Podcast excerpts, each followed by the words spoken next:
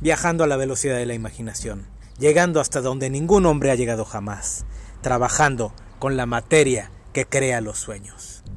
Esto es el dato fantástico.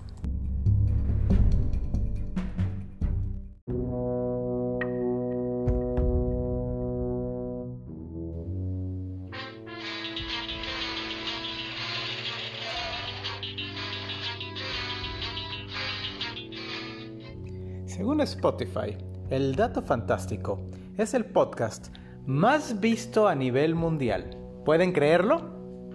¿Me creerían el más popular en México? Mm, ¿Me creerían la más popular de Querétaro? ¿Que mi mamá y mis tías no se lo pierden? Bien, personas que viven una doble vida, constantemente en riesgo y con el destino de una nación o quizá el mundo entero entre sus manos. Esos personajes son conocidos como agentes secretos o espías. Y contrario a lo que muchos creen, no es un invento reciente. El espionaje es tan antiguo como la guerra y la política. Y aunque el término de agente secreto se popularizó con la Primera Guerra Mundial, grandes novelas clásicas ya tocaban el tema. Esta ocasión, no confiamos en nadie y hablamos de espías.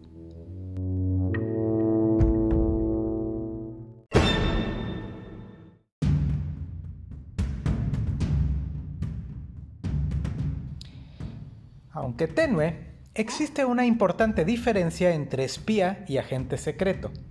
Un espía tiene como misión recabar información importante sobre un enemigo en cambio, un agente secreto cumple diversas funciones de manera discreta o anónima para un gobierno u organización. Históricamente, el espionaje es tan antiguo que incluso se menciona en la Biblia, y libros como El arte de la guerra de Sun Tzu o el Arthashastra de Chankaya dedican capítulos enteros a esto. En el siglo II, el rey David IV de Georgia es reconocido como el primero en crear un servicio de inteligencia profesional a su servicio. Y en la América prehispánica, los aztecas contaban con dos cuerpos de inteligencia, los pochtecas, que servían como cuerpo diplomático y de espionaje, y los Kimitchin, agentes secretos expertos en infiltrar fuerzas enemigas. En la ficción, la primera novela del género de espionaje fue El espía, de James Fenimore escrita en 1821.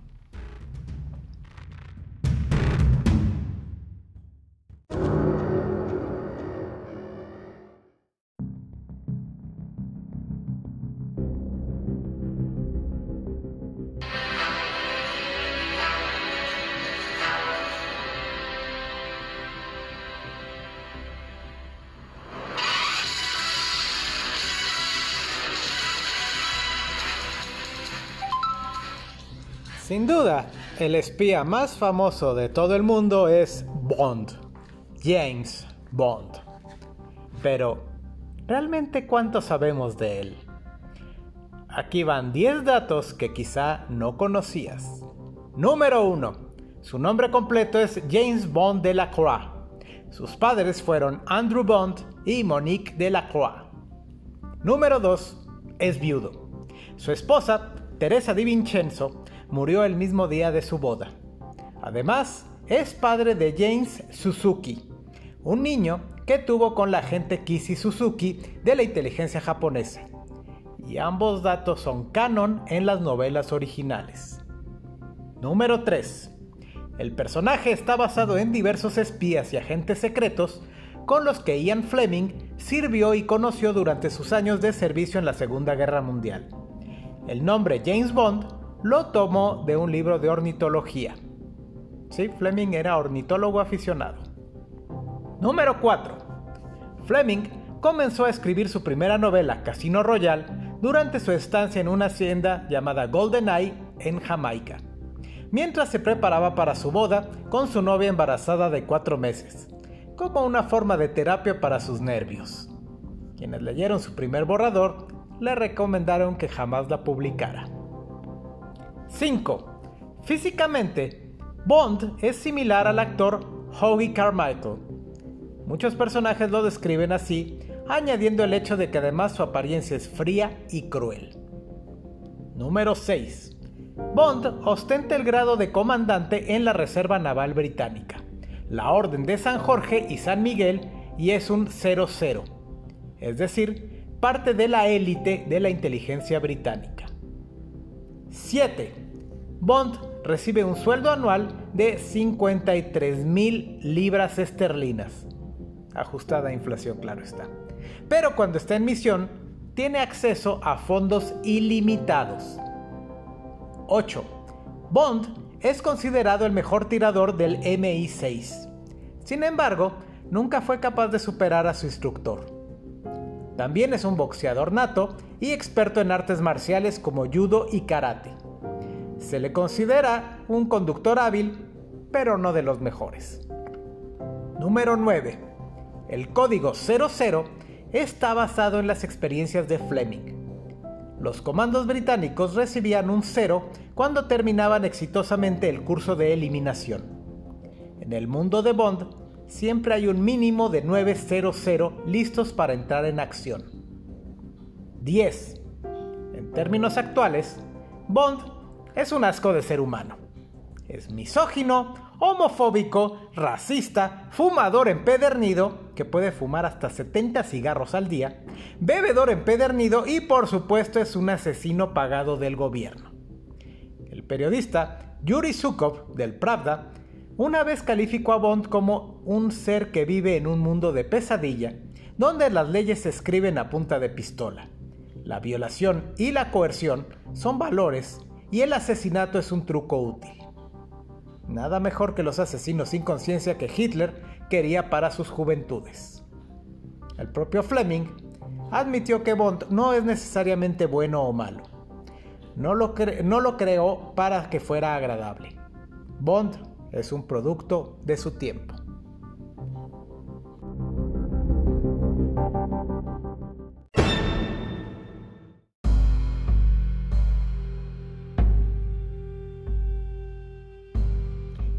Bueno, ya conocimos al primer espía en una novela y sabemos que Bond es el más famoso de todos.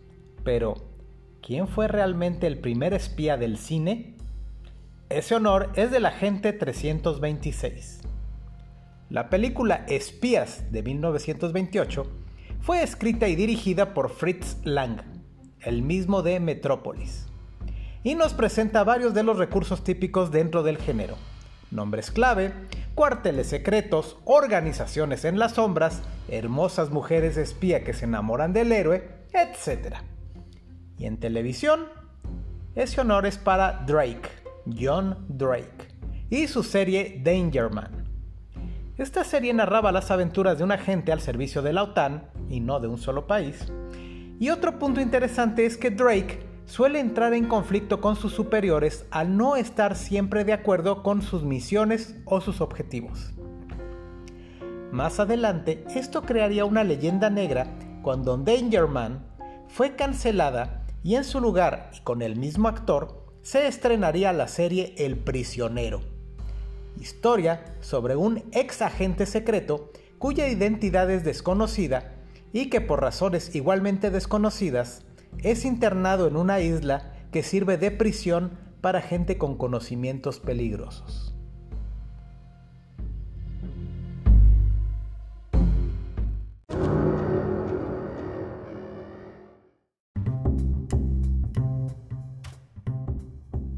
Max, a veces me pregunto si hacemos lo correcto. ¿De qué estás hablando, 99? Por supuesto que hacemos lo correcto. Debemos matar, torturar y destruir, porque representamos todo lo bueno y decente de este mundo. sí, James Bond fue un éxito desde su primera aparición y, obviamente, generó multitud de copias, algunas con más éxito que otras. Archer, Austin Powers, Flint, Napoleon Solo, Jason Bourne, etc. Pero sin duda el espía más querido y recordado es Maxwell Smart, Super Agente 86. Maxwell Smart fue una creación de Mel Brooks y Buck Henry. Su inspiración para el personaje de la y la serie fueron, obviamente, James Bond y Jack Clouseau. El nombre del personaje, Maxwell, fue en honor al padre de Brooks, Max Brooks, y el apellido una especie de broma, pues llaman smart o inteligente a un personaje bastante torpe.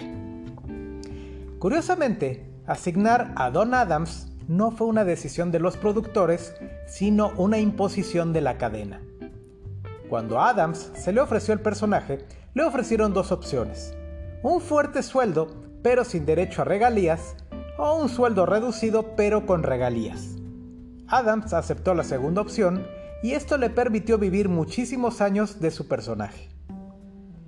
Contrario al mito popular, el título original del personaje de Barbara Feldon no era la Agente 69, según el rumor, debido a una fuerte implicación sexual. Originalmente ella sería la Agente 100, pero Henry decidió que 99 sonaba más femenino. Adams apareció en todos los episodios de la serie, excepto uno, donde apenas aparece los primeros 5 minutos. Esto fue porque se rehusó a participar en dicho episodio en protesta por lo que él consideró un libreto mediocre y un insulto a los espectadores. El verdadero nombre de la agente 99 nunca fue revelado. Incluso después de casada, la gente se refería a ella como 99, señor Smart o cariño. Caos y control se suponía que eran acrónimos, pero Brooks y Henry jamás explicaron qué significaban. Lo de la tía que vive en Acapulco fue una puntada del actor Jorge Arbizu y es canon. En algún momento, diversas agencias de inteligencia de todo el mundo intentaron replicar algunos de los artículos de la serie, como el famosísimo zapatófono. Control tiene su sede en Washington, D.C. Chaos tiene sus oficinas en Bucarest, Rumanía, pero también tiene oficinas en Delaware, por aquello de los impuestos. La serie fue tan exitosa que tuvo un cómic dibujado por Steve Ditko, sí, el co-creador de Spider-Man. Además, tres películas y un intento de revivir la serie en 1994, además de una obra de teatro.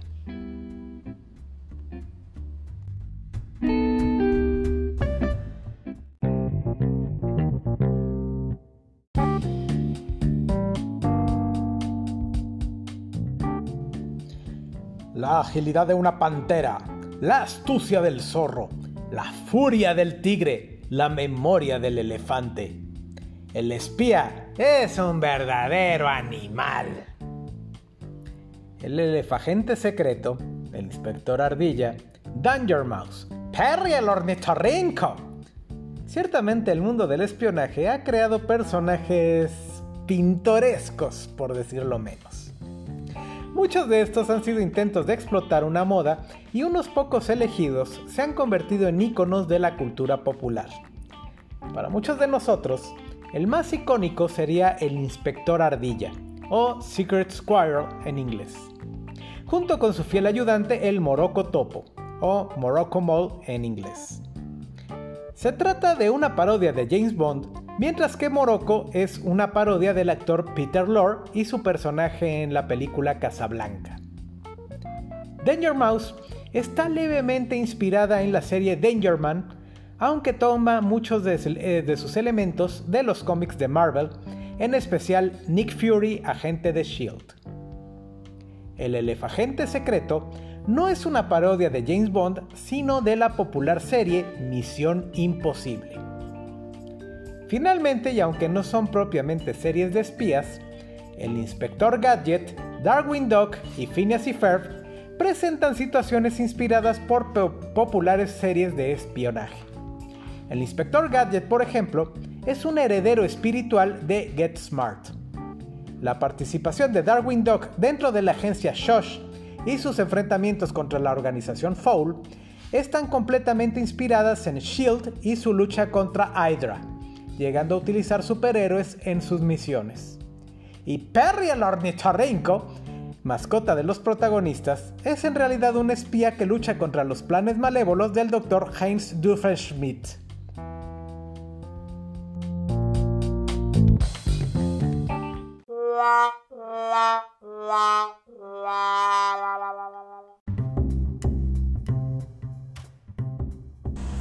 Y bueno, pues así llegamos al final de otro capítulo de El Dato Fantástico. Nos esperamos la próxima semana con nuevos datos.